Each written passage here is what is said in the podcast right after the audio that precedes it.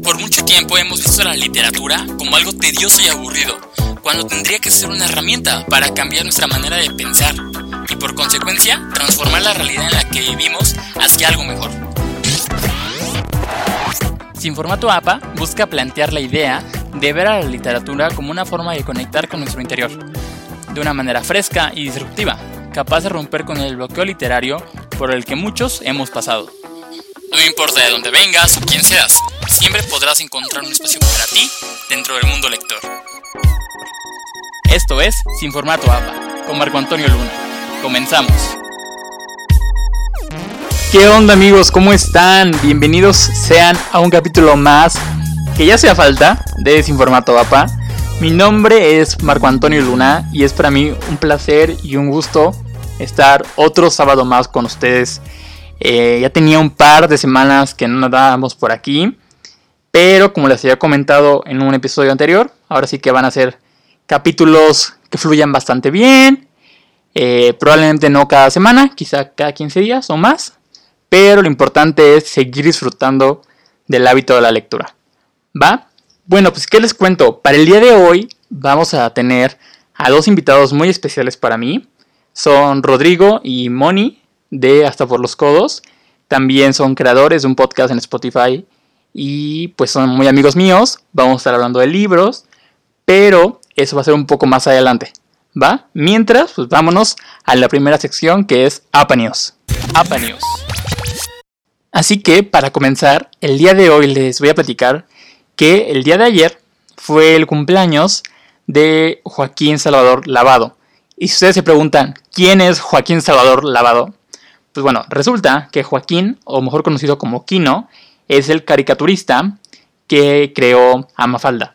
Toda esta serie de historias en torno a una niña pequeña que siempre está cuestionándose a ella misma, a sus amigos y a su familia sobre la realidad en la que vive, preguntas muy retóricas, por así decirlo, y que en verdad es impresionante cómo ese tipo de relatos pudieron transformar, pudieron traspasar, perdón, las fronteras de Argentina y de muchísimas partes del mundo.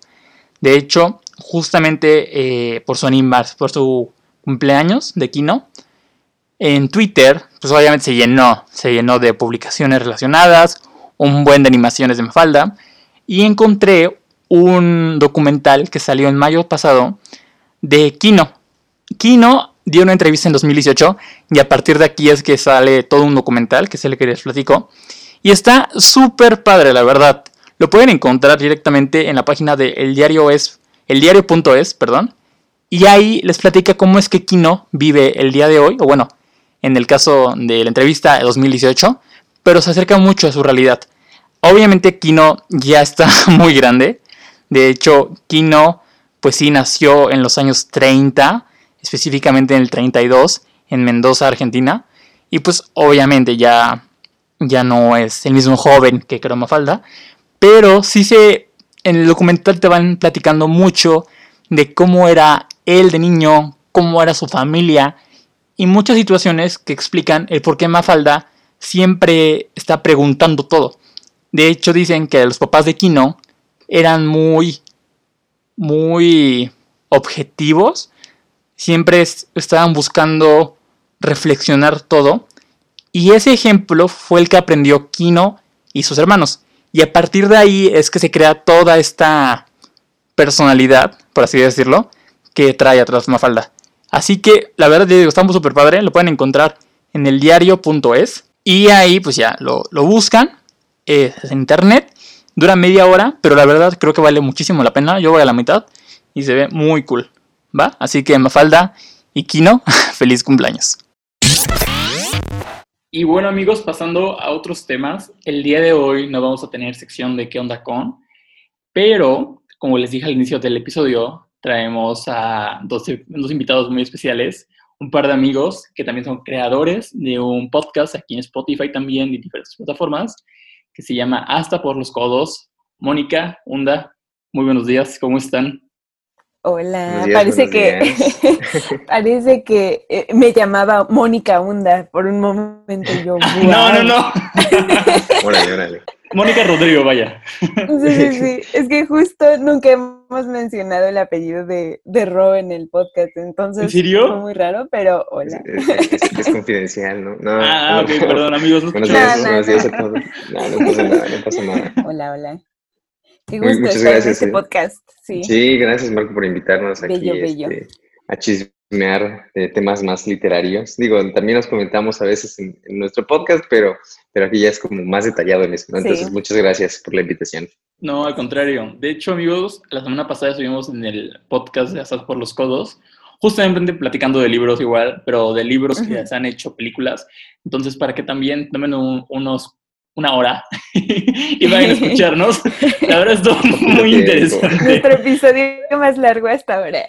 Sí, o sea, imagínense la calidad de un episodio que es. Pero bueno, pasando ya a, a la dinámica del día de hoy, vamos a hacer una ruleta, va a ser un tipo ruleta tag que hice, en donde vienen preguntas de diferentes tags que he visto. Entonces, vienen preguntas como, ¿cuál es tu libro favorito? Eh, personaje literario con quien te gustaría tener hijos, o sea, cosas muy, muy variadas, vaya. ¿Ok? Entonces, bueno, va a funcionar de la siguiente manera. Cada quien, van a ser dos ruletas, una un poco más fuerte que la otra, y cada quien va a tirar la ruleta dos veces. Eh. Y pues así, de tal manera, primero vamos con la primera y después vamos con la, con la otra. ¿Vale? Entonces, Va. amigos, ¿quién quiere comenzar? Rodrigo quiere A comenzar. ver, si quieren yo, pues. ok, súper bien. A ver, a ver qué sale, a ver qué sale. Va, se girando, se girando.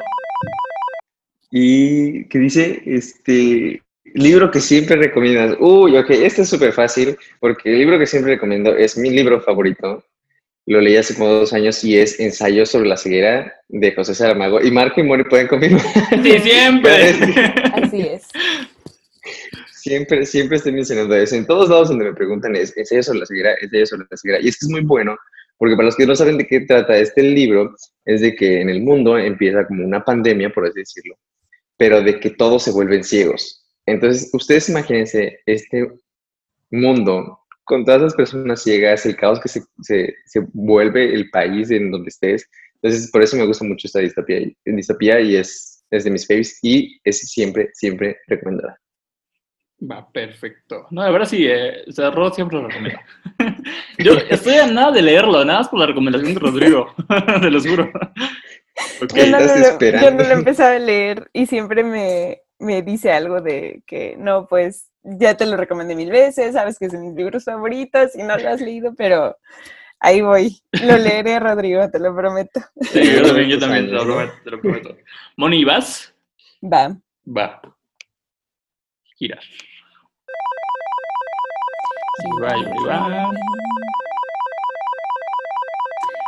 Oh, Jesús. Primer libro que leíste. Ay, justamente estaba como pensando mi respuesta de, de, de esta, porque no sé, o sea, no recuerdo en mi infancia cuál haya sido el primero, primero que leí, o sea, porque seguramente fue en kinder, o sea, no me acuerdo de nada de kinder, pero como lo platicamos alguna vez en un episodio de nuestro podcast, eh, tuvimos como fases lectoras, entonces voy a decir que de mi segunda fase lectora, que fue ya como un poco más grande, que de eso sí tengo memoria, es eh, Los Juegos del Hambre, que fue justamente estos libros, esta trilogía que me ayudó como a retomar el hábito y enamorarme nuevamente de la lectura. Entonces, para mí ese es como el primer libro de una fase nueva en mi vida, pero sí. Es que sí, fue, fue impactante los Juegos del Hambre, la verdad. Marca Sí. una generación. Exactamente. Así Muy bien. es. Ok, ya. Vale, vas tú, vas tú. Ahora vas tú. A ver, girar. A ver. Dice, mayor excepción lectora. Uh, Uh, Pues miren, vamos a platicar de la de este año. no, pues, eh, hace, hace como un, un mes, dos meses, leí, eh, leí, leí, leí, leí una obra de teatro de Oscar Wilde, que es La importancia de llamarse Ernesto. oh Ujú. no. Sí, y cuando, yo, Oh. cuando yo leí el, el retrato de Dorian Gray, me gustó muchísimo Dorian- este Oscar Wilde. Pero después cuando lo leí, la importancia de llamarse Ernesto, no sé, simplemente no me acabó de gustar del todo. Digo, ya en su momento les expliqué, en, su, en el episodio les expliqué bien qué onda con todo, pero, o sea, yo siento que había muchos chistes que son muy de época. Entonces eso hace, no me dé risa ahorita, en 2020. Además de que es muy breve y, y, a pesar de que justamente es muy breve, hace que la historia la sientas un poco pesada. No sé por qué, o sea, el misterio que hay, hay un misterio por ahí, la verdad es que fue súper obvio de saber cómo se va a resolver, o sea, ni los chistes bobos. Ah, tengo muchísimos amigos a los que les encantó, a mí simplemente no. Bueno, pero si quieren saber la reseña completa, vayan al episodio de, de ese día. ¿vale? Yo siento que también tiene que ver con que ya tenías como las expectativas altas por haber leído el retrato de Dorian Gray y dijiste como está increíble, buenísimo, y dices, tengo... Es que es lo opuesto, porque Dorian o sea, es un drama, ¿no? Y aquí, o sea, sí es un drama, pero de comedia, o sea, está, a mí, a, mí a, mí, sí me gustó, porque a mí me gustan los chistes malos. Sí. Y de época también, pero sí, decepción lectora. Pero la verdad, a pesar de esto, quiero seguir leyendo a Oscar Wilde, o sea, no me doy por vencido, o sea, sí quiero leer más de él. Pero va, va a la siguiente ronda, ¿eh? de la misma ruleta, pero a la siguiente ronda. A ver, Rob. Vale, vale. Me quedan tres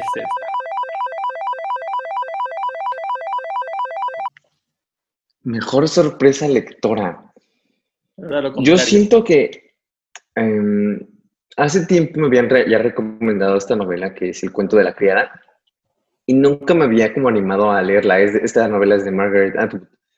Y, y, pues dije un día, pues ya la voy a leer, tanto me la han recomendado, dicen que está muy buena, está muy aclamada por la crítica, etcétera.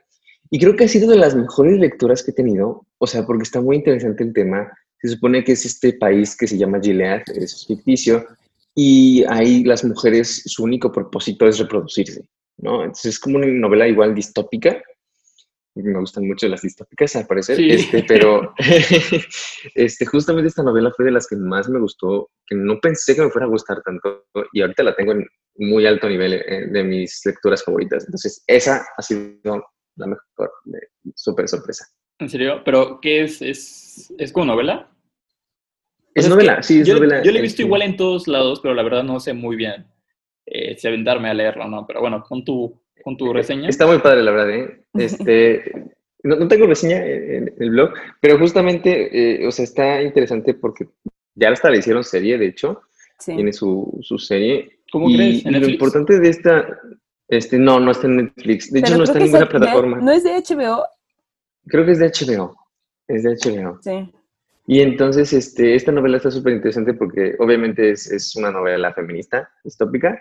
Entonces, como que demuestra que lo triste o feo que sería una sociedad en donde la mujer solo sirve para procrear y donde, pues, aquí en, esta, en este país, que es un poco más actual, o sea, como, no, o sea, no es de estos años actuales, sino como hace unos tantos años, este, pues es súper regido por los, por los hombres y, también lo padre de esto es que podemos ver cómo, cómo actúan o cómo eh, ven los demás países existentes a este país, ¿no? Que no está modernizado, por así decirlo. Entonces, está muy bueno, muy recomendado también. Ok, ahí suena bien, ¿eh? Suena bastante bien. Ah, está, está, muy cool, la neta. muy bien, muy bien. Pues bueno, la siguiente. Vas, Moni. Voy.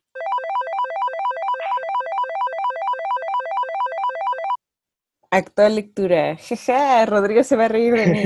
Pero digo que Rodrigo se va a reír de mí porque eh, llevo en actual lectura desde hace mucho tiempo este libro. desde el año pasado, básicamente. es El Señor de los Anillos, de la Comunidad del Anillo. Es el que seguía en mi lista y llevo ya mucho tiempo con ese. O sea, al inicio de este año sí, llevo en este año y me van a matar todos, pero cuatro libros. Ahí está bien, está bien. Pero, pero ahí voy avanzando lentamente. Y, y pues sí, es, es, mi actual lectura que mm, la verdad tenía como mucho miedo de, y todavía tengo como que un poco de miedo de seguir como avanzando en ella porque el último libro que leí de Tolkien, eh, fue el Silmarillion, que no lo terminé, me quedé como en la página entre la 100 y la 200, porque de ese sí, o sea, si piensan ustedes que eh, 100 años de soledad tiene muchos personajes, no van a creer ¿Cómo sin crees? Marillion, porque es una cosa terrible en la que, pues, o sea, sí hay muchos personajes, pero te van contando de linajes y son demasiadas familias y de repente ya se cruzan y ya no estás en esa época de, digamos, del origen de la creación de todo este mundo, sino que ya vas avanzando de que la era de los hombres y la era de los elfos. Y, o sea, es, Uy. es como leerte una Biblia. Entonces, sí está muy complicado y lo dejé y por eso tengo miedo como de esta lectura, de si en algún punto llegan a hablar de demasiados personajes, yo confundirme. Pero sí. Es un árbol genealógico, igual que con Nacidos de Soledad. te ayuda bastante. Sí. Me imaginé a José Sí. Arcadio peleando contra elfos, ¿no? con los 17 gemelos. sí. Pero sí, que es mi actual lectura. Ay, no es que también tú, los señores de los anillos, no está fácil. No, Tal vez no. Pero bueno, a ver, vas Marco. como si yo quedara Gíralo, gíralo. Ok, la última. ¿Autora quién te gustaría conocer? Ay. Yo siento difícil, ¿eh? que por su trayectoria, o sea, la primera persona que se me viene a la mente, por su trayectoria sería Tara Westover. Ella es la autora de, de, de, de- de, mm, Una Educación o Educated. Mm, ujú. Ella vivió durante su infancia en, unas en la montaña de Idaho y su papá le decía que no podía ir a la escuela porque era pecado. Sus papás eran mormones, su familia era mormona. Entonces no le dejaban recibir educación nunca. Y es súper fuerte su vida, o sea, porque en verdad sus papás, o más que no su papá, en el afán de eso es pecado, tienes que trabajar aquí y así, en verdad no le importaba poner en riesgo la vida de su familia. Y al final de cuentas, Tara se pone las pilas y comienza a buscar oportunidades, buscar becas. Eh, ella no había pisado un salón de clases hasta sus 16, 17 años. eh, y te platica cómo es que llega a, un primer, a una primera escuela y cómo es sentarse en un escritorio, cómo es tomar clases, cómo es saber que todos están poniendo atención y tomando notas y ella no sabe qué hacer. O sea, cosas muy fuertes. Y a pesar de eso, cómo es que llega a Cambridge, cómo es que llega a Cambridge, Harvard, cómo Oprah, eh, no, Michelle Obama se lo recomendó a, a Helen DeGeneres. Entonces, ha hecho un cambio gigante de vida, ha sido una transformación enorme, súper padre. Entonces, yo creo que me serviría mucho hablar con ella. Yo siento que, creo que cualquier persona, el hecho de escuchar una- un testimonio tan fuerte, creo que le puede inspirar a, oye, o sea, tú tienes todo para llegar muy lejos. Entonces, sí, yo creo que tus contara. secretos. Sí, sí, sí, sí. No, y sabes, o sea, conociendo a ti, o sea, sí supuse que ibas a contestar a esa autora, o sea, porque es, es muy tú, ¿sabes? Muy, muy de tu estilo. Entonces, pero sí, Ujú. la neta, es súper inspiradora su historia. Sí, no, sí, la verdad está brutal. Está brutal. Ok, amigos. Entonces, bueno, vamos a pasar a la siguiente ru- eh, rueda. Estas son preguntas un poco más profundas, ya no son tan superficiales. Y pues, no sé, Moni, ¿quieres comenzar en esta? A ver, A ver. Va. Entonces, girar. A ver. Uy, Dice, Libro que te hubiera gustado leer cuando eras niño. Ay, en mi infancia me hicieron falta muchos libros. Este, pues yo digo que hubiera sido, estoy pensando en, no, sí, ya sé cuál me voy a ir. Por probablemente las ventajas de ser invisible.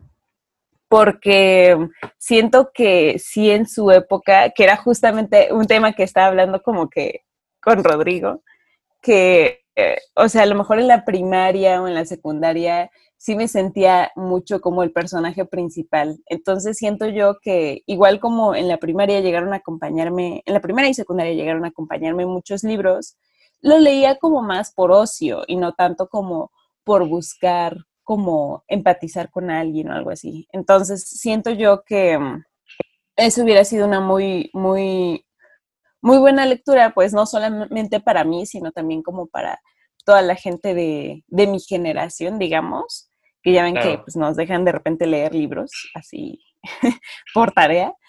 Em, siento que a mucha gente le hubiera servido como para empezar como a madurar un poco en cuanto a las emociones humanas, como a entender a la otra persona.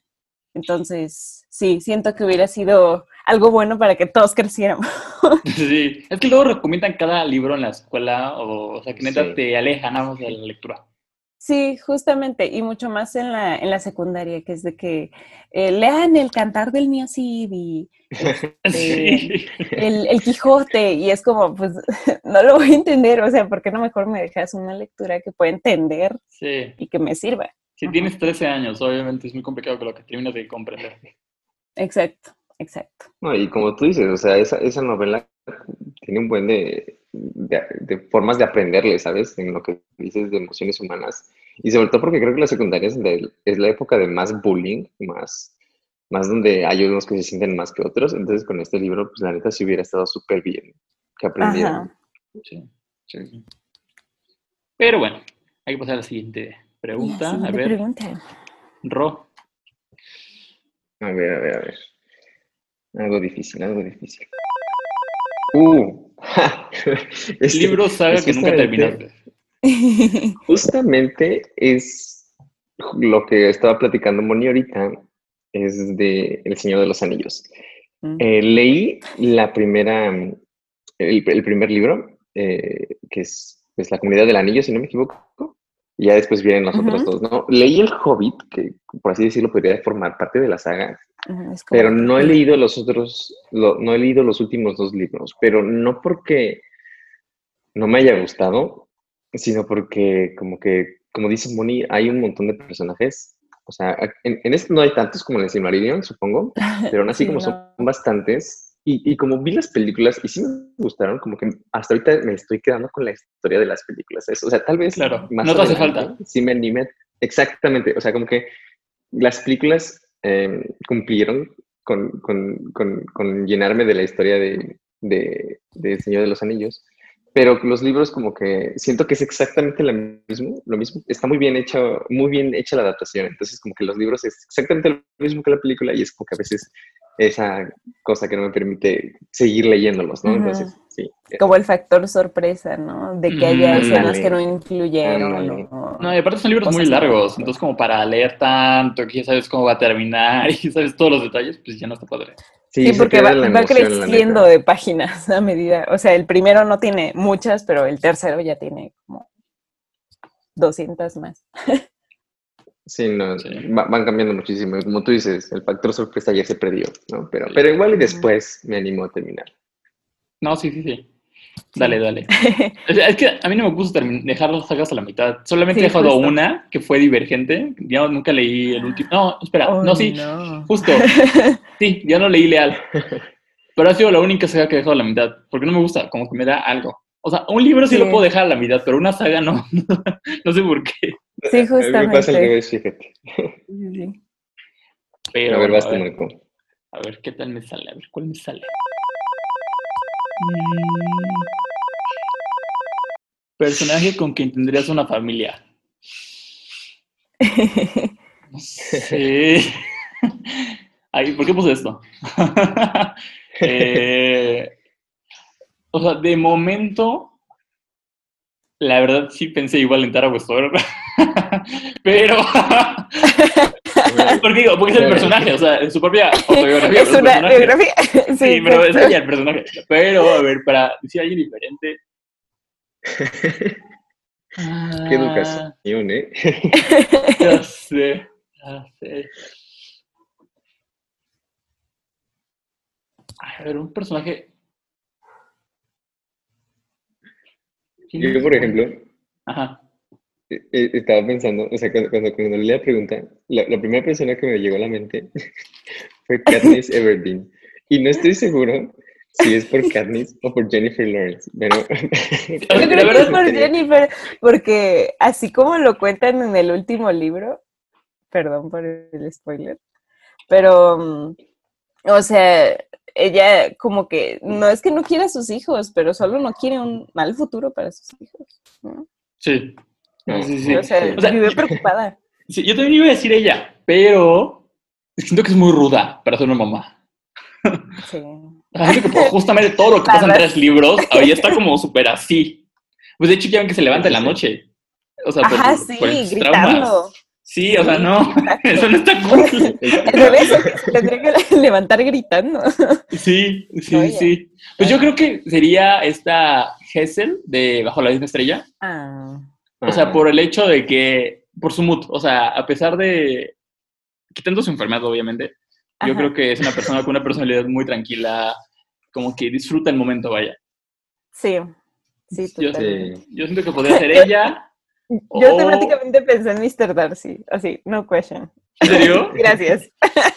sí, que Mr. Darcy es amor.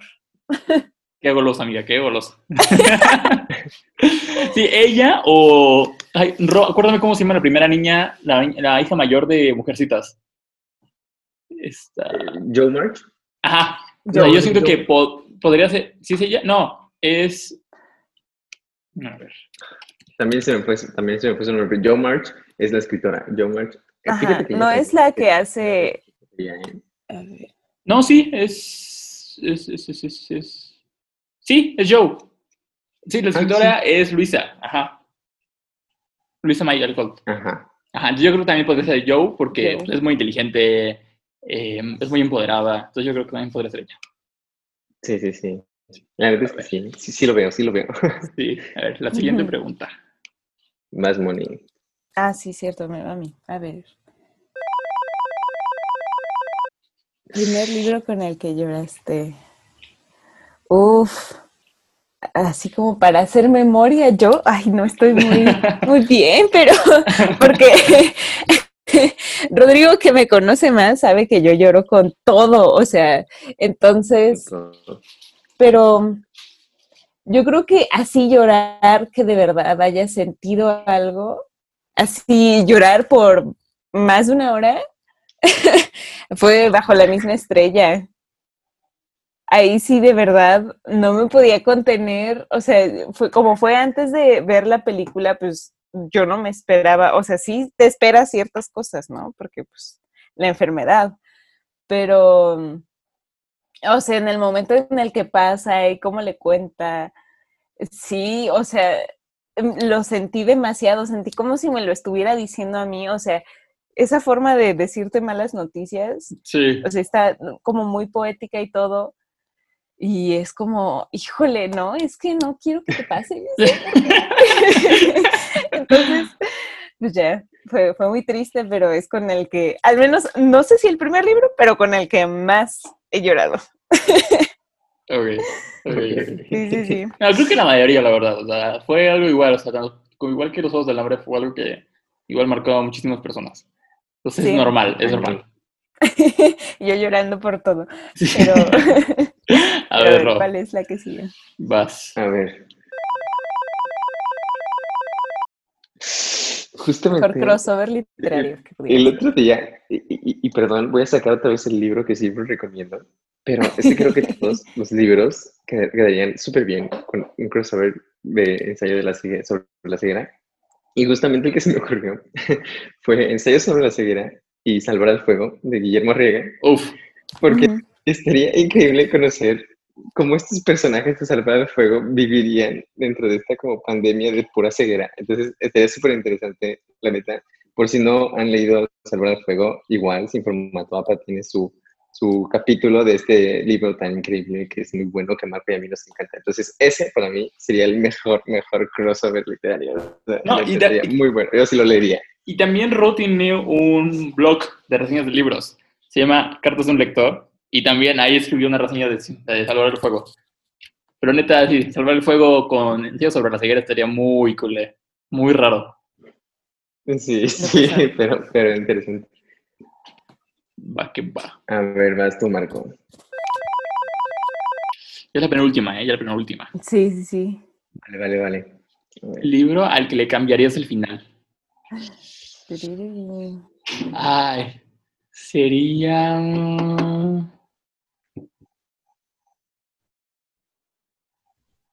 Uf, Está difícil, ¿eh? Está Sí. difícil. a ver. Yo siento que podría ser el día de Ana Frank. Totalmente de acuerdo. Ah. O sea, en, en verdad, yo esperaba un final totalmente diferente. Y el, es el epílogo, ¿no? O sea, el epílogo que viene al final fue, es brutal. O sea, si todo el libro subiste como a- con un cierto ritmo, con el epílogo caes al piso. O sea, es muy fuerte. Esa última parte sí, en verdad te deja, deja arrollado. Y, y, o sea, la verdad no hubiera gustado que terminara así. O sea, yo siento que fue como de, no, ¿por qué? ¿Por qué? ¿Por qué? Entonces, digo, no hay que hacer spoilers. Supongo que todo el mundo lo leyó. Pero, pero sí. Nada más puedo decir eso. O sea, o sea no, no. Es que hubiese perfecto no no terminar así, la verdad. No, no esperaba eso, la verdad. Pero bueno, ¿qué le hacemos, no? Segura, Segunda Guerra Mundial. Ok, y esta es la que es para todos, ¿va? Es la que Vale, decía que vale. es un combo y es personaje con quien irías de fiesta. Uh. A ver, Nana Moni. Yo eh, estuve pensando un poco en esta pregunta, pero siento yo que no podría ir así con, con alguien demasiado fiestero. A lo mejor sí, o sea, depende de mi mood, ¿no? De ese día. Ahora sí que voy a decir depende, ¿no? Porque pensé en dos. Si quiero así como mi mood de que realmente experimentar las fiestas así chidas, iría con Phoenix Other. Yo pensé lo mismo, Yeah. te lo juro. y, si fuera por otra parte, nada más ir como de que chill, estar tranquila, como que platicando y cosas así, escogería a Charlie de las ventajas, porque pues él no es como que muy bueno socializando, pero sí es una persona para hablar, ¿no? De cosas. Entonces Aparte, siento él yo le entra que a los brownies especiales. le entra a los brownies. Rodrigo. Rodrigo, oye, amigo, ¿qué preguntas? ¿Qué indiscreciones? Pero, pero sí. Ah, sí, porque justamente hay una escena de eso, ¿verdad? Pero, Sí. pero sí, es súper buena onda y todo, y siento que podría como llevarme muy, muy bien con él. Sí. Ok. ¿Y ok. ustedes? Pero- Además de Finnick, no sé si pensaste en alguien más, tú, Marco. Pensé en él. O sea, la verdad, no había pensado en él, pero ahorita que mencionas que depende del mood, sí tienes razón. Yo creo que si fuera un mood más, o sea, Phoenix para el mood como hype, algo loco. Y Ajá, algo loco. si fuera algo tranquilo, yo iría con Marina, de Salvar el Fuego. Porque es una persona muy inteligente, con quien puedes platicar y que se sabe divertir. Entonces, yo creo que es un buen complemento para, para ir de fiesta, tranquila, pero divertida, interesante. Sí. Yo, luego, luego que, que, que, que escuché fiesta, pensé en eh, Perreo. Jay Gatsby, el gran Gatsby. Ah, sí. ¿no? No, Gatsby. ¿Por qué? Porque es millonario, o sea, con él nunca se acabaría nada. Porque por su Botana dinero. Aparte, o sea, sé que si, si tiene dinero va a haber un montón de gente, entonces como que va a haber buen, buen ambiente, aparte de que buen sonido, buena botana y supongo que la bebida también, ¿no? Entonces, sería una gran Ok. fiesta. Ok, Sí, sí, tienes un sí. punto. Aparte, probablemente sería una mansión o algo así. Exactamente, o sea, como, no sé, aparte podría haber famosos, ¿no? Entonces, oye, Sí, Mm, oye. Excelente. sí, eso sí. Excelente decisión, la verdad. Pero bueno, amigos, eso ha sido todo por, por esa parte de, de, de las ruletas. Eh, espero que les haya gustado. Igual platícanos ustedes cuáles han sido sus respuestas. ¿Coincidieron con algo en nosotros? ¿Coincidieron con Moni conmigo en Phoenix? Finnick, todos digan que sí. Sí, va, para que lo dejen en los comentarios. La recomendación de la semana. Y bueno amigos, ya para cerrar el episodio del día de hoy, eh, les traemos la recomendación de la semana. En este caso, pues justamente con Moni y con Ro. Entonces, Moni, ¿se gustas empezar con tu recomendación de la semana? Mi recomendación de la semana es que gracias a un meme recordé una gran película que eh, probablemente, bueno, que hablamos de hecho en el episodio que tenemos en Hasta por los Codos sobre este libro, que también es película, por eso es el combo de recomendación. de Orgullo y Prejuicio, porque justamente nada más escuchando una pequeña parte del soundtrack, o sea, me, recordó totalmente a la película y eh, como ya lo decíamos en ese episodio, o sea, es una adaptación que si a lo mejor no es exactamente fiel, es muy buena, es visualmente muy atractiva, eh, es una propuesta, digamos, de cine muy, muy bonita. Y pues, y pues sí, te terminas enamorando más de los personajes y de ese tiempo. Y por supuesto, pues la novela es mucho más increíble, ¿no? Entonces, esa sería mi recomendación, que sí es un poco literaria. ok, ok, ok. ¿Tú, Ro? Yo me voy a ir con una serie que yo creo que, que es lo equivalente a lo que siempre recomiendo en series, en vez de libros. Entonces, en este caso sería la serie Brooklyn Nine-Nine, que está en Netflix, que es como este, pues esta serie de comedia de policías. Entonces está muy, muy divertida. Antes que la recomiendo muchísimo. Tiene como siete temporadas ya sea, ya, está larguita. Pero la verdad es que es, la serie que más veces he visto. Eh, eh, yo creo que la he visto unas seis, es que más veces. ¿Cómo crees? me encanta muchísimo, me encantan sus personajes, está muy graciosa. Pero, ¿sabes? No es comedia que llega a lo absurdo o a lo tonto. O sea, es comedia como buena, ¿sabes? Aparte tiene temas súper, súper este, actuales como por ejemplo este, el hecho de que el, capitán de, del pues, de la comisaría, ajá, de la comisaría, ajá, es, es, un hombre negro gay. Ok. Y tú como, pues entonces va a ser súper comedia, súper absurda. O, no, y no, o sea, no, tiene como esa, esa comedia súper divertida, no. Exactamente, súper respetuoso y la neta, muy, muy buena. Entonces, esa es mi recomendación de la semana. Ok, ok, súper bien, súper bien. Pues bueno, en mi caso, yo les voy a recomendar eh, algo un poco más diferente, vaya.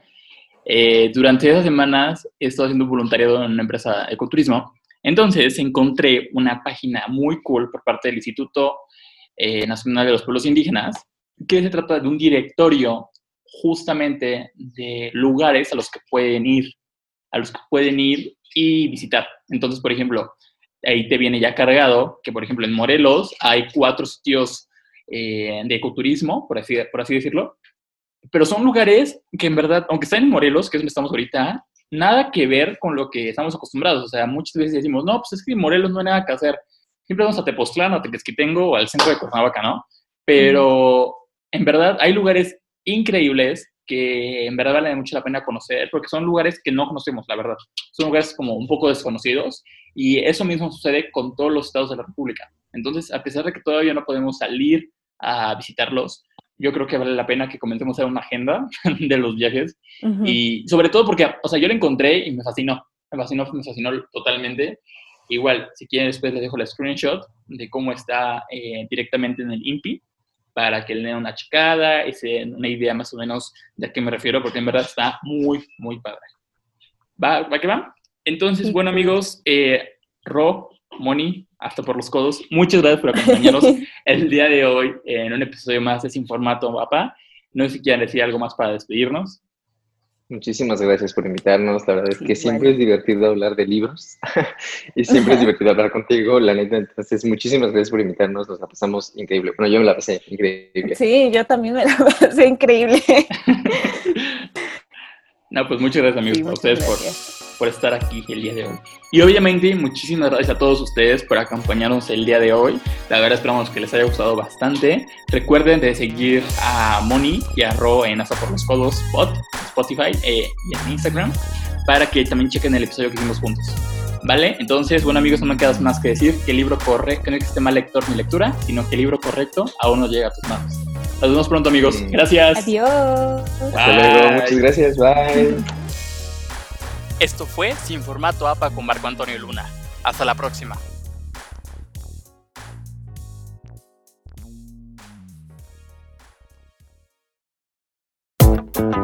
La recomendación de la semana.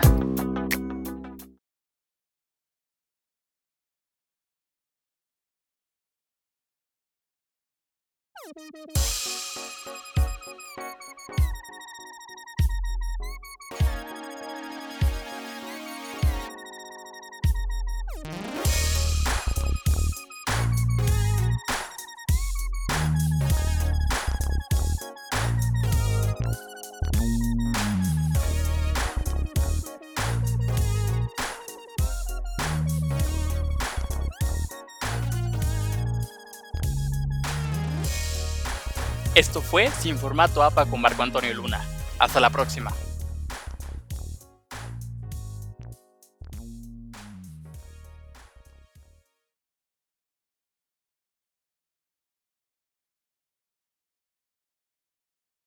¿Qué onda con